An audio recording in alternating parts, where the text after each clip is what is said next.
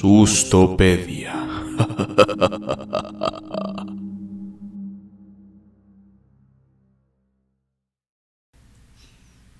Bienvenidos a la Sustopedia, el podcast donde hablaremos de sustos, misterio y todas las cosas que hacen que se persiguen sus abuelitas. Hola, mi nombre es Bruno Sosa Y yo, Mariana Erlos. y esto es la Sustopedia. Sustopedia. ¿Cómo ha estado Mariana? Bien, gracias. ¿Y tú? Muy bien. Bueno, estamos en esta primera entrega oficial del podcast, sin mencionar el episodio de prueba. De prueba. Que estuvo bueno, interesante. Para hacer la primera vez que hacíamos todo. Estábamos nerviosos como jovencitos. Pero salió bien. Ay, So, salió natural. sí, como la mayor parte de las primeras veces. Salud. Bueno, el tema pasado fue sobre la aeronáutica. Ujú. Fue un tema bastante interesante. Fue bien recibido. Sí. Y vamos. Hoy vamos a cambiar, pero seguimos en el misterio. Y hoy vamos a hablar de películas con maldiciones. Uf, tema interesante por lo menos. Y vamos a empezar diciendo que es una maldición, porque vamos a ser claros, ¿no? Es muy diferente una película donde realmente no desearía ser parte de la producción ni miembro del elenco a una película que de una historia ñenga como ay, estaba yo grabando y que de repente suena algo y era un gato. pues no, eso no es una maldición. ¿Recuerdas que es una maldición, Mari? Eh, No. Bueno, en las estamos tan preparados que no. Bueno, Afortunadamente tenemos una hoja que convenientemente está escrito, donde entendemos que una maldición es una expresión o deseo de un daño a una persona o un grupo. Es decir, yo soy la persona que maldice a fulano y le deseo X mal, ¿no? Ya cuando dices, ojalá se caiga, ojalá tal, ya le estás maldiciendo, ¿no? Ajá, y también están, había leído que hay, dependiendo del lugar, por ejemplo, edificios enteros o el terreno que está maldito, y justo en el caso de las películas, van a grabar ahí y pues sin querer agarran la maldición. Sí, vamos a entender la maldición entonces en una película como cualquier producción en la cual los estos eventos hayan tenido un efecto muy prominente sobre cierto grupo de la, de la producción o del elenco y han tenido cosas muy fuertes que parecen realmente como si estuvieran dirigidas a ellos. De- hablamos de nuevo, no es lo mismo a se murió por un accidente en el elenco. Un ejemplo sería La Dimensión Desconocida, Twilight Zone, en la cual este, uno de los actores principales fallece con dos niños, caen de un helicóptero y los mata. Sí, ah, sí, sí, la escena. Que iban corriendo, iba el, el señor corriendo y de repente pues lo decapitó, creo, ¿no? sí, lo decapitan a él y a, a otro niño y pues, el otro murió aplastado. Eh, adiós Pero- monetización. No, y gracias a eso se empezó como a hacer más, este, establecer reglas de a qué hora los, los niños o adolescentes podían grabar, las medidas de precaución, porque si no, seguirían grabando ah, como les dieran a entender y pues ya habría más maldiciones en el mundo del cine y en cualquier lado. Así es. Bueno, Mari, ¿quieres, ¿gustas empezar? ¿Cuál- ¿Qué película maldita nos puedes empezar contando? Yo aquí discretamente con el celular. Eh, yo tengo El bebé de Rosemary. Un año después del estreno, la película Sharon Tate, la esposa de- del director Roman Polanski, fue brutalmente asesinada en su casa de Beverly Hills por los seguidores de Charles Manson. Así es. Para las personas que no hayan visto la película, no vamos a spoilear nada, pero se dice que por el tema que toca esta película en especial, eran los 70, 60, me parece que es una película del 68. Ujú. Ve- Buen, buen año, ¿eh? Aparte, especial en México. Este.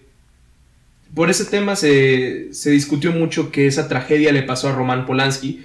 Polanski pierde a su esposa ya, como mencionó Mari, este, a manos de la familia, todos estos sectarios de este loco depravado Charles Manson. No, pinche loco, enano. Enano. Problemas. Sí, saludos, leyendas legendarias. Sí. Pero también se dice que era maldición porque como Polanski empezó a investigar que este el vudú y a meterse en magia negra, que como que de ahí se agarró según la maldición. Así es. Otra maldición que podríamos comentar fue el caso del Aro 2, en la cual este el set fue atacado por un grupo de venados. Estaban grabando y curiosamente los animales empezaron a ser bastante incisivos con la parte del elenco y producción. Me parece que alguien resultó, herido. Aparte de diferentes fallos técnicos, me parece que hubo una inundación. Quizás sí. O sea, no es un caso tan fuerte como el del caso de Rosemary, pero eso fue sonado. Es un caso. Vamos a empezar con los ligeros. Sí. Otro caso de El Exorcista. O sea, ese, aparte de que cuando se estrenó, muchísimas personas hasta iban los sacerdotes a, ¿cómo se llama? A bendecir para eliminar cualquier rastro del demonio. Y muchas personas sufrieron ataques viendo la película, de tan impactante que era. La víctima principal de la esta maldición fue Linda Blair, a quien el papel de Reagan, casi le costó su carrera y hasta la vida. Y pues, para empezar, un grupo de fanáticos la amenazaba a muerte, porque obvio, la vieron y se espantaron y ya, se alejaron. O sea, no, no despegan la idea de que es su trabajo, es un personaje y creen que ella tiene al demonio. Sí, pasa mucho esto, ¿no? En las producciones, no solo de terror, este, en la cual un personaje deshace la vida de, un actor, ¿no? Sí. Como que lo ligan eternamente. Se podría decir que esta es la maldición de Star Trek, que no es tal vez no es de terror, pero cuentan que si sales en Star Trek es lo mejor y lo peor que le puede pasar a un artista. ¿Por qué? Va a ser reconocido toda tu vida pero va a ser reconocido como ese personaje en Star Trek. Es el caso de este actor que nadie sabe cómo se llama, ni yo en este momento. Es, fue el Capitán Kirk original. Saludos, siempre fue el Capitán Kirk. Nunca hizo, si hizo otros papeles, la gente no le interesa porque siempre va a ser el Capitán Kirk. Mm, también se vio con el caso Harry Potter, el caso ah, de Danny Radcliffe, en el que por más que hizo papeles, este, lo recuerdan como eternamente como Harry Potter. Sí. Sí, es un caso bastante fuerte. Yo me acuerdo que hay datos, regresando al exorcista, bastante controvertidos. Hay otros muy chistosos, por ejemplo, el ingeniero de sonido de efectos especiales fue un mexicano. Y para hacer la escena donde hay un crujido de huesos, este trituraba chicharrones. Un mexicano muy ingeniero. Esa es la parte divertida. Antojeándose así. La parte cruenta es que a Linda Blair le rompieron un hueso y no fue un chicharronazo. sí, este, si observan con atención, hay cierta escena donde Linda se está azotando y, está gritando al mismo tiempo, pero de terror y dolor. Y realmente la expresión en su cara es terrible, ¿no? Y dices, oh, qué buena actriz. No, porque realmente la estaban lastimando, hasta el punto que me parece rompió, le rompieron un hueso, no sé. o la columna, uno de los dos se lastimó. Sí, no me acuerdo exactamente si fue una costilla o una vértebra, pero sí tuvo una lesión ósea muy, muy fuerte, Linda Blair, en esta producción. Me parece que también hubo apagones, o sea, fuera de la maldición dentro, como cosas ya entendibles de la gente fanática, me parece que dentro de la producción hubo cosas de ese estilo. De que se se apagaban, yo me acuerdo que se apagaban cosas de que sí bajaban las temperaturas en ciertas áreas. Se grabaron dentro de un como congelador las escenas esas para que se vea el humo. Pero en otras áreas sí se veía como que bajaba la temperatura. Sí. Tal vez por la temática, pero me parece que la película incluso hoy en día ha tenido repercusiones en personalidades y grandes referentes de la industria. Por ejemplo, no sé si ubicarás a Lalo Garza, este actor de doblaje, conocido más por Krillin, ser Josh, ser Elmo. este, él cuenta que él dirigió eh, la remasterización de doblaje latino del Exorcista en México. Este, y durante la producción tuvo cosas muy terribles y otras no. Que uno no parecía tanto, ¿no? Este, ya hablas de, ah, es que se le apagaba la tele y, no prendía y cuando se le prendió era justamente la escena donde baja la niña corriendo. se cuenta que es una anécdota chistosa, pero también te quedas pensando, ¿por qué, no? ¿Por qué con esa película justamente, no? Sí. ¿Por qué no me puede pasar con mi pequeño angelito o algo así? bueno, siguiendo con otras películas, ya subiendo un poquito el tono. Pausa. Siento que estamos como muy serios, ¿no?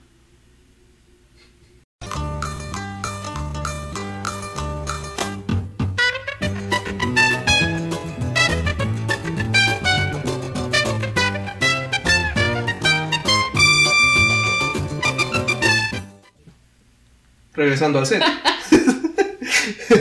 Regresamos con la- una película trágica, vamos a decir trágica. Este. Batman, el Caballero de la Noche. Tuvo Sí. dos eventos considerables. Uno fue una balacera, ¿no? Me parece. que- La verdad, yo no lo sé. Cuando se estrena El Caballero de la Noche, entra un güey, sí, pues nada más así. Ah, no, fue el Caballero Asciende, ¿no? Con este pelirrojo. No, con Ledger, sí es el de la noche. Sí. Ah, pues Ok. con ese entró y pues disparó dentro de la sala de cine. Mm, Y a este Jack Nicholson, cuando era este, El Guasón. sí le dijo a Heath Ledger, güey, ten cuidado porque sí como que se te empieza a meter el personaje y pues no te vayas a confundir. Y el otro, sí, no pasa nada. Y pues se suicidó, según. Porque ya luego salen noticias de Uy. que lo matan, lo suicidan o los... Sí, lo que sea. Este, alguna vez podríamos hablar del grupo de, de los actores de los Star Walkers, de Walkers, así como de Mata Estrellas. Este es un rumor que inició un actor que otra vez no me acuerdo su nombre. Este, pero él hablaba de una teoría en la cual este, a ciertos este, actores Ujú. o estrellas los matan por haber denunciado algo o como en el caso de Heath Ledger decían que él valía más muerto que vivo. Entonces lo matan para generar más controversia y, y aún así que ganar premios y vender y vender y vender. Y es bastante trágico en el sentido de que es una estrella con mucho talento Sí, y, y lo han reducido a esto, ¿no? Me parece que lo redujeron a, no, es que como era un actor del método, se mete mucho en el personaje, se vuelve el guasón y el guasón se mata, güey, el guasón jamás se mató, güey. Pero es una historia... Lo que sí está raro es que eh, creo que se tomó él unas fotos dentro del personaje y escribió sobre la foto bye bye. Entonces, o sea, no sé si se estaba despidiendo del personaje o se estaba despidiendo de la tierra o, o quién sabe. lo, Pero sí estuvo raro. eso nunca lo sabremos. Sí. A- al menos que juguemos con la Ouija solo para contactar con. Chale, güey, no. ¿Y eh, para qué? ¿Para que hablen inglés? Y, güey, ya digo, ya me dio hueva. What the fuck, what are you doing? no mames. Igual de los personajes de DC eh, fue Superman, que desde la serie de televisión en el año... Ah, no, de la, de la película de 1995, ah, el actor principal se cayó de un caballo y quedó cuadrapléjico, ¿El Superman? el Superman, y pues ya no perdió toda la movilidad. Y Luis, ¿cómo se llama? Sí, Luis Lois Lane. Luis Lane, este, igual cayó en, era bipolar y cayó en problemas de las drogas y, y se perdió después de ese personaje. Entonces, o sea, sí está raro también, pero no podemos decir si O sea, es maldición, porque al papacísimo de Henry Cavill no le pasa absolutamente Qué nada bueno. más que ser perfecto en este Qué vida bueno, qué bueno. Saludos a Harry Cavill. y que lo cubra su santa gloria. Sí, está bien. Que siempre es una buena cosa que mencionar. sí. Bueno, siguiendo ya con los pesos pesados Ah. de las películas que realmente se consideran malditas por cosas bastante fuertes, este, hablamos de Rebeldes sin causa, especialmente por James Dean. No sé si recuerdas quién fue James Dean. Sí, guapo. Nada más. Me acuerdo que era guapo. Para entender, James Dean fue el head ledger de su época. Entonces era un actor promesa, guapo, era Henry Cable de su época. Era el güey no, guapo. tampoco hay comparación, no mames. era, era el guapito, buen actor, le dan buenos, este, buenos papeles. Entonces él actúa en esta última película que fue Rebelde sin causa, en lo que sale con un coche.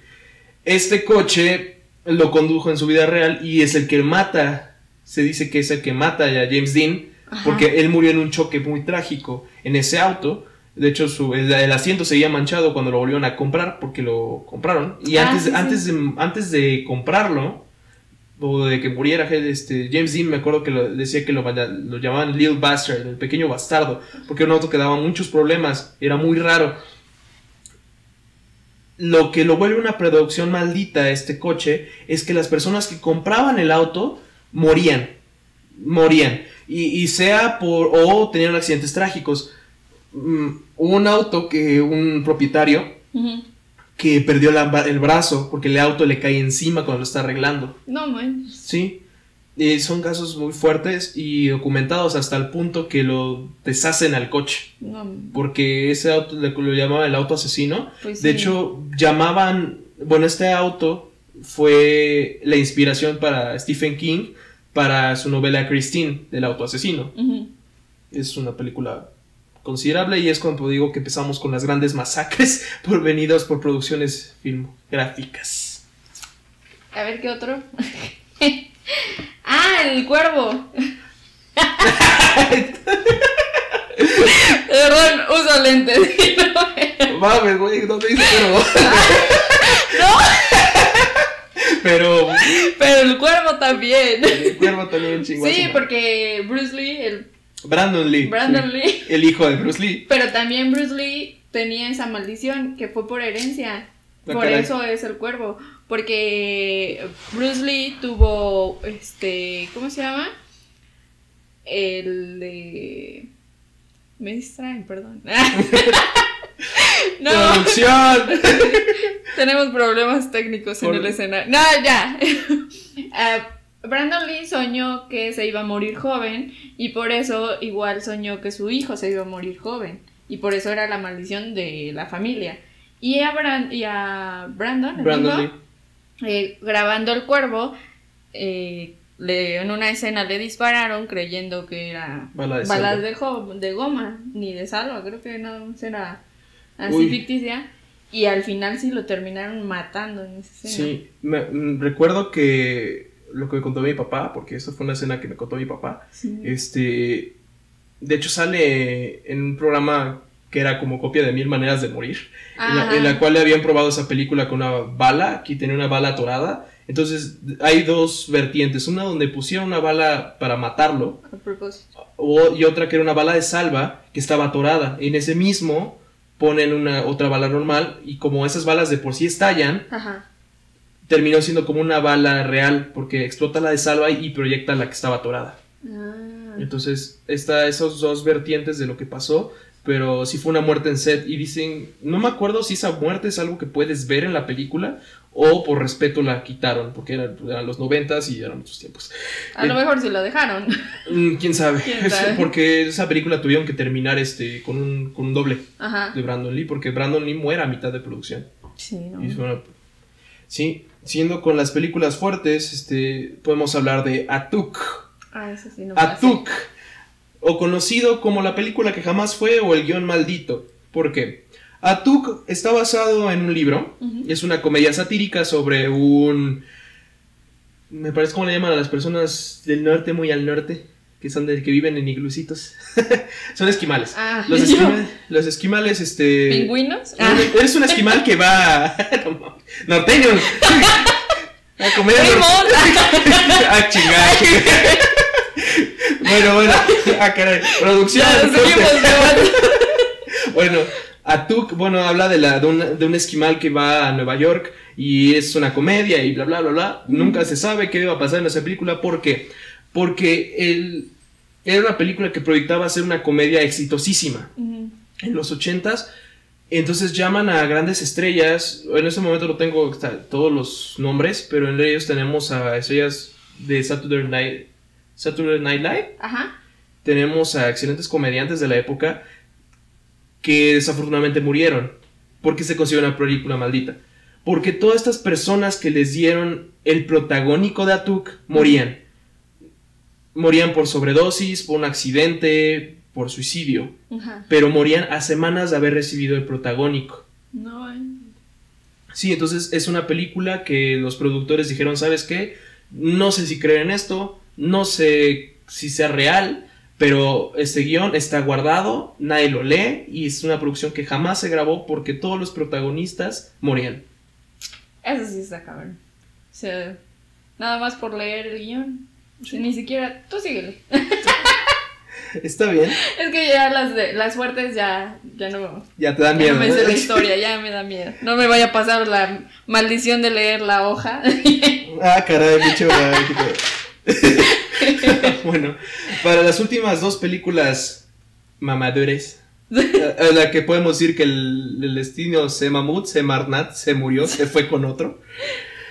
Tenemos a Poltergeist. Mm. La saga Poltergeist es conocida como una de las producciones más malditas. ¿Por qué? Cada uno de sus personajes murió o se enfermó de maneras trágicas justamente después de grabar la, cada de las, la trilogía de las películas. Sí. ¿A qué se debe esta maldición? Bueno, las personas que hayan visto Poltergeist 1 se- recuerdan una escena en donde hay una inundación y empiezan a salir huesos Ajá, en- abajo de la casa. de la casa y de la piscina. Sí, creo. Empiezan a salir este huesos y es una escena fuerte Sí. y se ven muy reales los huesos porque son reales.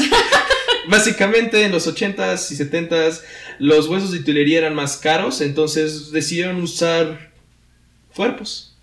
Cuerpos No. reales, huesos reales de gente que se había apenas muerto. Imagínate, corte. Ah, este era el brazo de Juana. ¿Y el pie dónde quedó? Ya no ensambla, güey, no mames.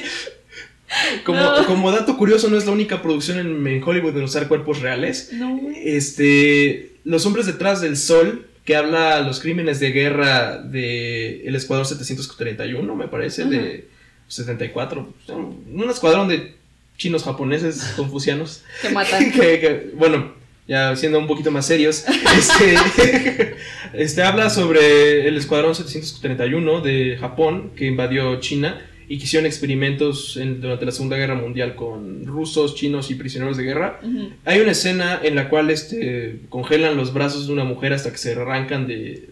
Y bueno, se ve muy real porque son brazos reales. No. Muchas de las escenas fuertes de esa película realmente son cuerpos de personas que acababan de morir y que habían conseguido por un contacto con una morgue. No. Güey. Eh, o sea, es que me imaginé yo como actriz así fingiendo tocar. Ah, no. Es, es, esa escena es muy curiosa. Mm. Bueno, siguiendo con No, y Poltergeist. la de Poltergeist, ajá, regresando, o sea, está bañándose con los esqueletos, o sea, está bichos, güey.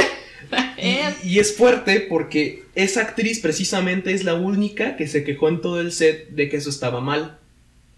Pues Entonces, sí, güey, no mames, estás Pero- bañándote. con- pero fue la única que se quejó y la única que no quería. Curiosamente es la única superviviente. Ella solamente enfermó y fuera de eso se movían cosas en el set, este, los cables se desconectaban, Ajá. se apagaban las cámaras, cosas de estilo. Eh, El principal antagonista murió de un cáncer agresivo que ya había sido diagnosticado, pero se agravó y murió. La, la protagonista niña, La niña. este, terminando de grabar la tercera película, muere de una enfermedad gastrointestinal. Y los demás personajes fueron por accidentes muy fuertes. No, manches, pues sí, o sea, es que, qué pinche cabeza yo nada más me acuerdo de la escena, porque está nadando justo con los esqueletos. Güey, no, te pones ahí un pinche microbio. no mames. Deja todo el muerto. Los bichos, quién sabe de qué se murió ahorita en coronavirus. Hasta los esqueletos aquí te contagian. No mames. Ay, no mames. Bueno, pero la otra. La última película de mención horrorífica como la película más maldita hasta hoy en día es The Omen o La Profecía. Excelente película, le gusta a mis padrinos. No creo que la haya discutido mucho. Bueno, esta película para los que la hayan visto y los que no la hayan visto, necesitamos a- ahondar un poco en su trama para Para entender qué pedo. entender qué onda, Básicamente. Básicamente tiene muchas referencias al anticristo, a la venida del diablo, al 666. Entonces, durante esta película, los- la producción sufrió grandes pérdidas y grandes accidentes. Por ejemplo, antes de grabarla, el productor en el avión que iba recibió un rayo. Antes de grabar cualquier cosa, él recibió un rayo en el ala y casi cae. Cuando estaban este, preparándose para grabarla, estaban en un restaurante, este, me parece que es Gregory Fleck, el productor, y recibieron un ataque terrorista. Estaban justamente en el restaurante en que había habido un ataque terrorista. No manches. El hijo de Gregory Fleck se suicida, este, decide suicidarse con un balazo en la cabeza. Eso fue una de las pérdidas fuertes por la película. Este, y uno de los accidentes, vamos a llamarle, o por los cuales se considera una maldición. El productor de la película, que parece que es el güey que más le fue como, en feria, este, tiene, estoy diciendo mucho este carajo. Producción. el, el productor sufre un accidente en el cual se vuelca y casi muere. Cuando él sale del coche y ve para pedir ayuda a dónde fue el accidente, fue en el tramo de la carretera Omen 66. O sea, ese sí ya sin dudarlo es maldición. Sí. O sea, cuántas cosas pasaron y que ahí sí no hay casualidades, no fue cosa de una vez, dos veces. Sí. Ella fue un chingo.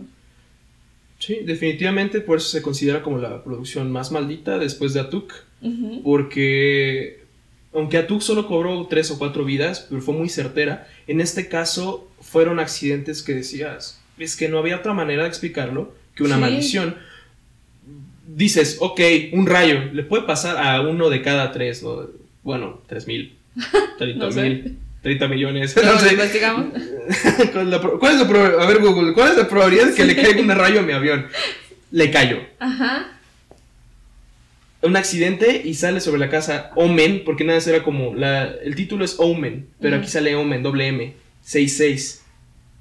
Este, se muere su hijo, accidentes por doquier, un ataque terrorista. Sí. ¿Cuál era la probabilidades? Si estaba maldito él o toda la película. Así es. Bueno, toda la película, porque al final sí, sí hubo más personas que le pasaron eso, ¿no? Sí. Bueno, pasamos a... La siguiente sección. Antes de eso, no duden en dejarnos sus historias, en sus comentarios, por favor. Díganos, ¿te han tenido una experiencia con películas de terror? ¿Qué opinan de esto? ¿Saben de otra producción que no nos, que nos hayan saltado?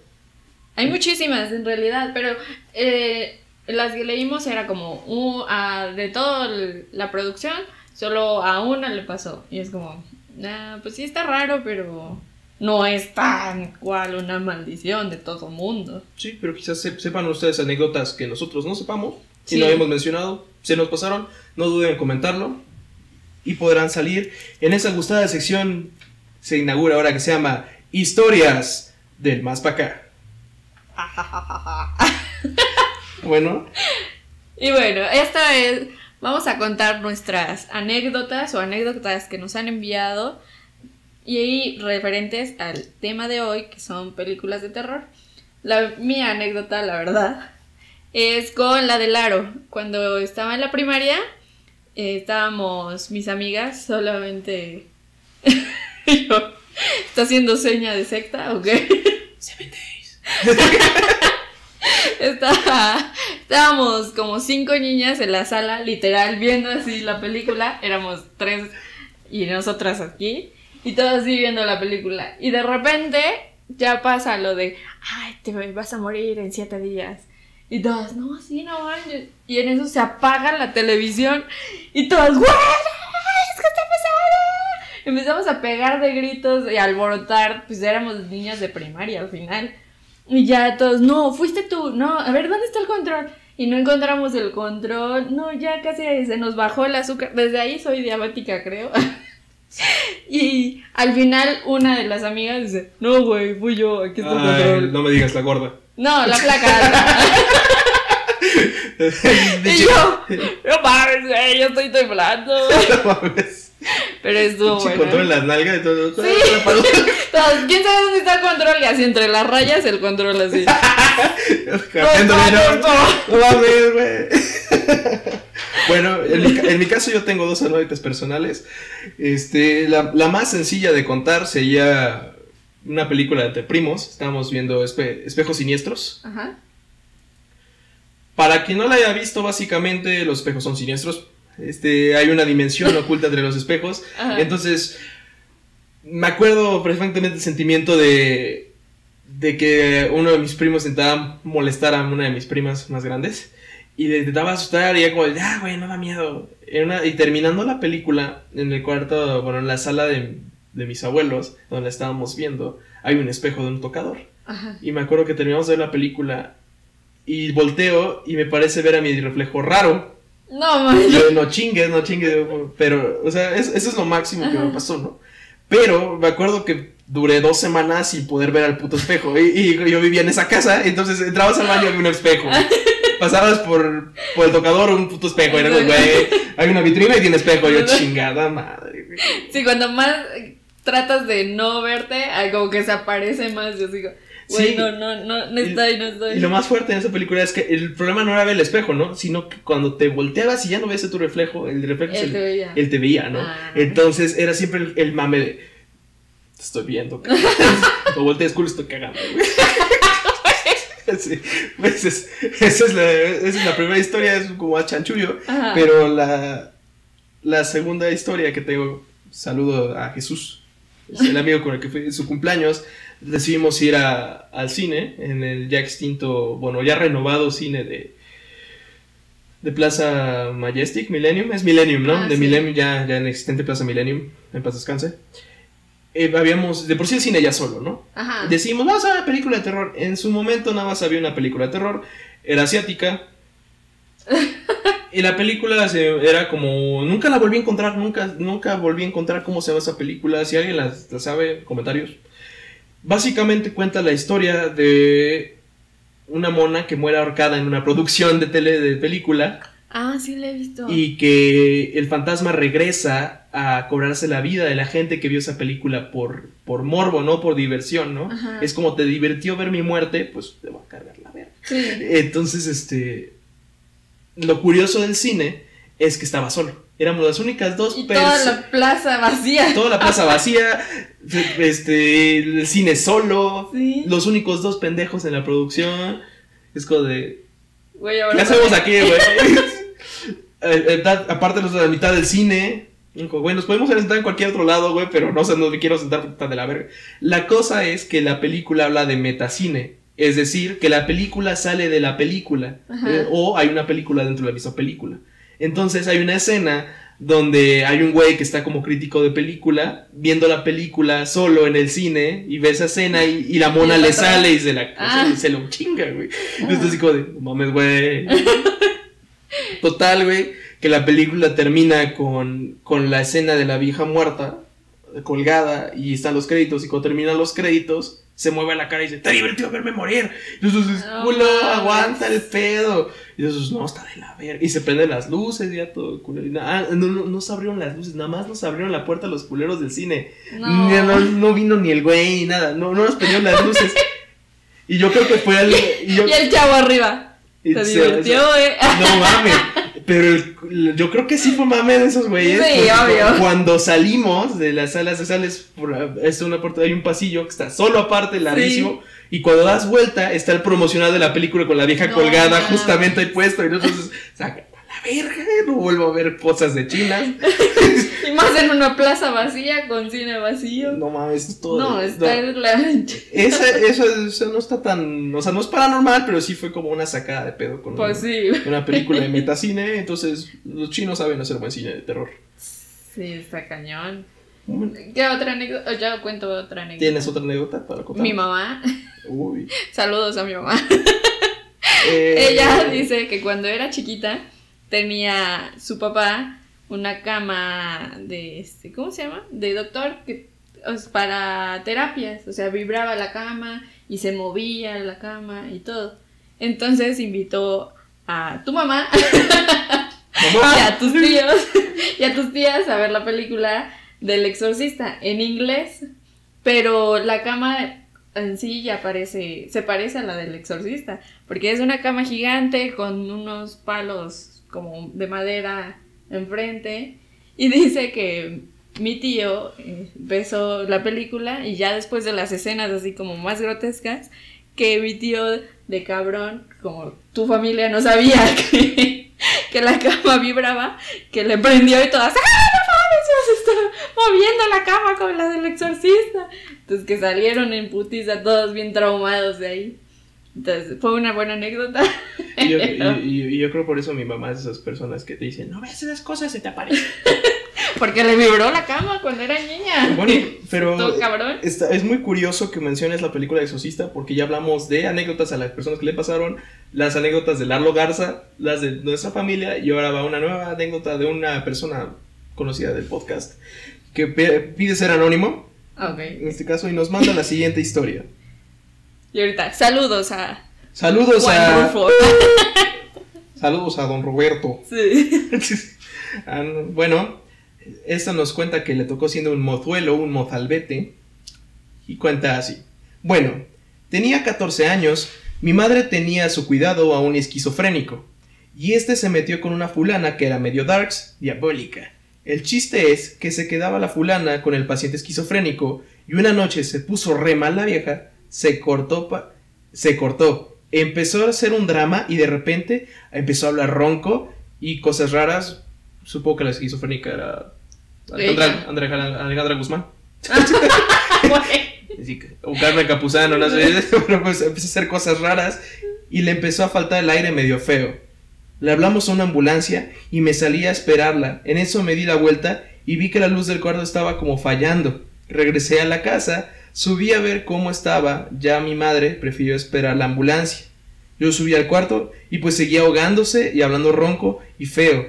Pero lo raro es que el foco parpadeaba y, y en eso una botella de Coca-Cola de 100 mililitros que estaba en el cuarto se botó y se empezó a derramar y el paciente esquizofrénico y yo estábamos sacados de onda, pero mal plan. Más porque un día antes de estos acontecimientos nos pusimos a ver El Exorcista y, y siempre esa película tiene algo que sí impacta con todo, que- con todo esto. Bueno, con todo esto llega la vieja. eh, ¿Cuánto digo? Perdón. Con impacta- todo esto con todo y que está muy vieja. Perdón, ya estoy. Sí, es redacciones chingonas. Recomendación: lean el libro, es peor que la película. Luego a todo esto subieron los paramédicos y dejaron de parpadear las luces, la, la estabilizaron y le dieron un calmante que mi madre tenía, más concretamente le dieron un clonazepam. Al día siguiente la fulana se fue y muy a nuestro pesar se llevó una perrita que tenían. Mm. Ay, eso sí es una maldición, güey. Ay, Pensamos que la mató por una carta que le dejó al paciente esquizofrénico. ¡Qué poca madre! Qué sad, güey. ¡No voy a llorar! ¡Y llora de terror, güey! Puta madre, güey. ¡Hachico! Ah, No mames, güey. Bueno, pues sí, no salgan con locas. estoy en shock. No mames. Güey. O sea, está cabrón. O sea, pausa, punto número uno. El, el- lo pinche poder de la gótica loca Darks. Que entonces ella yo creo que hacía que parpadeara las luces. O sea, pero te das cuenta que uno pensaría que el, que el, el pedo sería con el paciente esquizofrénico y lo que era con la novia gótica de culona, seguramente. Culo. Sí, porque si no nadie la pelaba, güey. No. Ya entiendo todo. Pero está cabrón. Sí, y también cuenta el la misma persona que a partir de eso, o qué onda, en, su, en la casa donde vive, en su cuarto su, su esposa Se caen Y- las cocas. se cae por los cheques. Sí. no se cae, se, ve sombras y también su, su pug no entra a ver nada. Oh, no. Porque eh, dice que ya le han pasado como tres veces y si el susto no se le quita al perro. No manches. Dejó algo ahí. Sí, Puede ser. Y este- esta cosa, pues está cabrón, ¿no? Sí. O sea, que se caiga una coca de por sí ya es horrible. Que es lo peor que te puede pasar. Pinche diablo diabético. Salen bien caras para que no estés tirando, güey. no Le mames. quitas el sabor. Sí, sí, sí, no mames. Pues sí. Ay. No estamos en shock ahorita. Espérenos. Bueno, dos, un, un minuto de silencio por el perro. Por favor. Ay. Y aquí atrás tenemos un perro. El buen, el buen Scott. el cacas de ¿Algún comentario, Van Gogh? Escuchó la mitad de la historia. Solo de tu lado no escuchó ni madre. Ah. Bueno, esto todo fue por. Esto todo. esto fue Ya estamos tan en shock después de esa historia. ¿Tienes que- alguna historia que nos hayan mandado más? No, ya, ya no hay más historias. Esperemos que en los comentarios nos dejen alguna anécdota. No duden, serán leídas en los siguientes episodios. Y yo. Bueno, Güey, yo será testigo en shock de la muerte del perro. chale. bueno, esto fue todo por historias del más acá. Y pues ya. Bueno, tenemos alguna recomendación que hacerle a nuestra gente. No salgan sin cubrebocas. Ah, no, perdón. No, pues del capítulo pasado quedamos eh, con nuevas noticias de Randonáutica. Bueno, al parecer la red ha tenido nuevas subidas en TikTok sobre la red radionáutica y nos comentan que hay casos en el cual han pasado cosas muy positivas, han pasado cosas muy raras y cosas muy de la chingada. Sí. El último caso más, más viral fue de unas amigas. Por como se escucha cómo hablan, son, son afroamericanas. No es que importe mucho, pero es muy chistoso escuchar a una afroamericana gritando.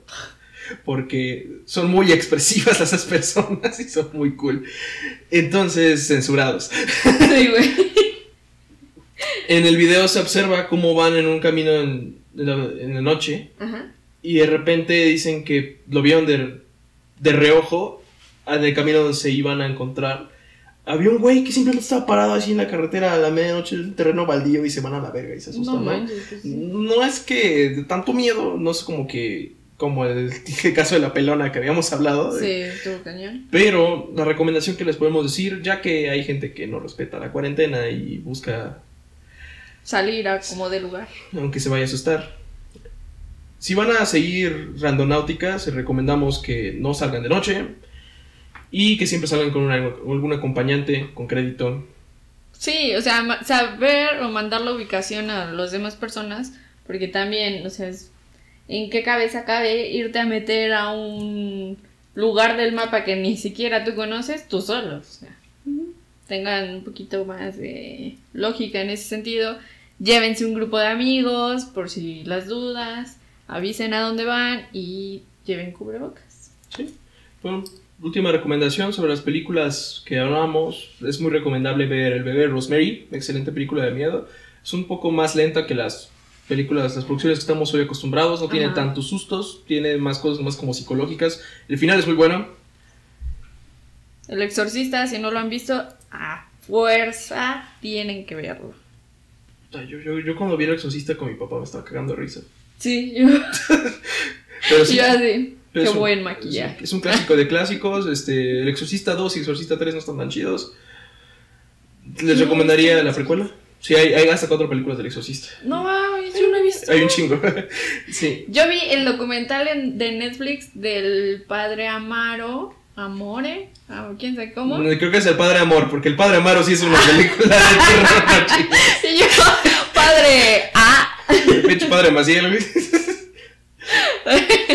del padre Amor, de que eh, el director le consultó al padre de que, oye, voy a hacer una película sobre exorcismos, ¿cómo debería de hacerlo? Y el otro le dijo, no lo hagas, porque él es el exorcista número, bueno, era, ya en paz descanse, era el, exorcista número uno del Vaticano, entonces pues ahí justo en ese documental es muy lento al principio, pero pasan un exorcismo real. Los gritos que pega la chava, buenísimo. Yo ya me estaba durmiendo así la mitad de la película, bueno, del documental. Y cuando empezó a hablar como con tres voces de fondo, mm, muy bueno. Igual, bastante recomendada La Profecía o Teomen, la primera, no la de 2006. Ajá. Es una excelente producción. Son clásicos del cine. Pues todas las que recomendamos. También parte Las son, que hablamos de la también parte son clásicos. Bien. Y pues ya. Bueno, eso es todo. Nos vemos el próximo episodio. Nuestra red social. Bueno, a mí me pueden encontrar en Twitter y en Instagram como Neptunian Warlock. Estará escrito por acá porque seguramente no me entendieron nada. Ah, chinga. Y a mí me pueden encontrar como Erlos Beauty con H al principio y Z al final, el Erlos y el Beauty, pues igual acá abajo por si les cuesta un huevo. y, la página oficial en Facebook y en Instagram es La Sustopedia. Si no estamos como la sustopedia, estamos como arroba sustopedia, Ajá. pero ahí estamos. Y Pues, listo. esto fue todo. Nos vemos en un próximo episodio con nuevos sustos, más misterio y pues nada, Y recuerden, el miedo no anda en burro. también en Bruno.